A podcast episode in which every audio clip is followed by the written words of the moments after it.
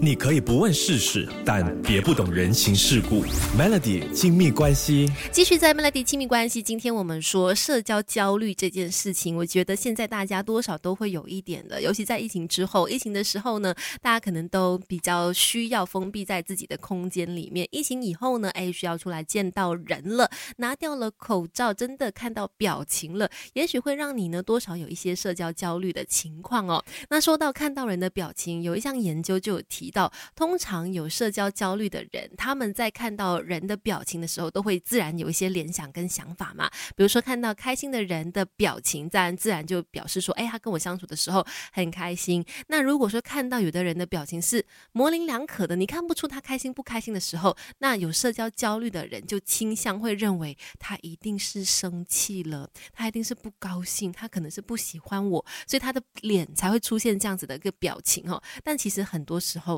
是有社交焦虑的朋友们过度解读了，所以要怎么样去改善社交焦虑？第一件事就是要你去拿掉你经常过度解读别人的话，过度去诠释别人的表情啦、微表情等等的这种坏习惯，不要有这种负面的想法或者是联想。也许人家真的只不过是刚好放空，或者是人家可能在真的有烦恼、有心事，可能真的生气，可是可能在生气的是其他的事情，跟你根本无关，反而是自己想多了，造成了不必要的心理压力，在跟别人相处的时候呢，有这个社交的紧张。啊，或者是焦虑感出现哈，那还有什么方法可以让你在一个公开场合上面更加怡然自得的交朋友啦，或者是去社交的呢？等一下跟你聊更多。你可以不问世事，但别不懂人情世故。Melody 亲密关系，你好，我是翠文，继续在 Melody 亲密关系。今天我们说社交紧张啊，社交焦虑，我相信大家多少都会有一点点啦。尤其是现现在呢，可能公开的场合更多了，你需要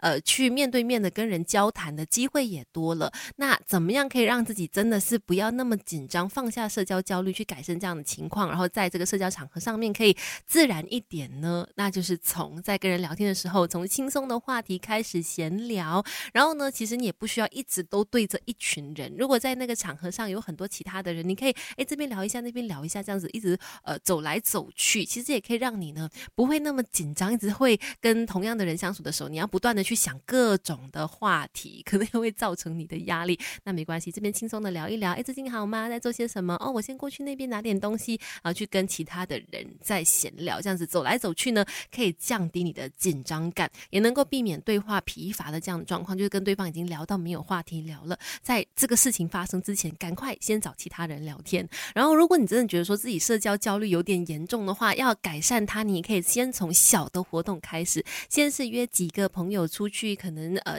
办一些小的活动啦，不要。人数太多的，让你可以慢慢慢慢的哎，去找到那个跟人相处的节奏，才让自己呢去出席一些比较大的场合，见到更多的陌生人等等的。说真的，要慢慢的撇除掉社交焦虑、社交紧张呢，它是需要通过多次的练习的。但好消息是，它肯定会越来越好。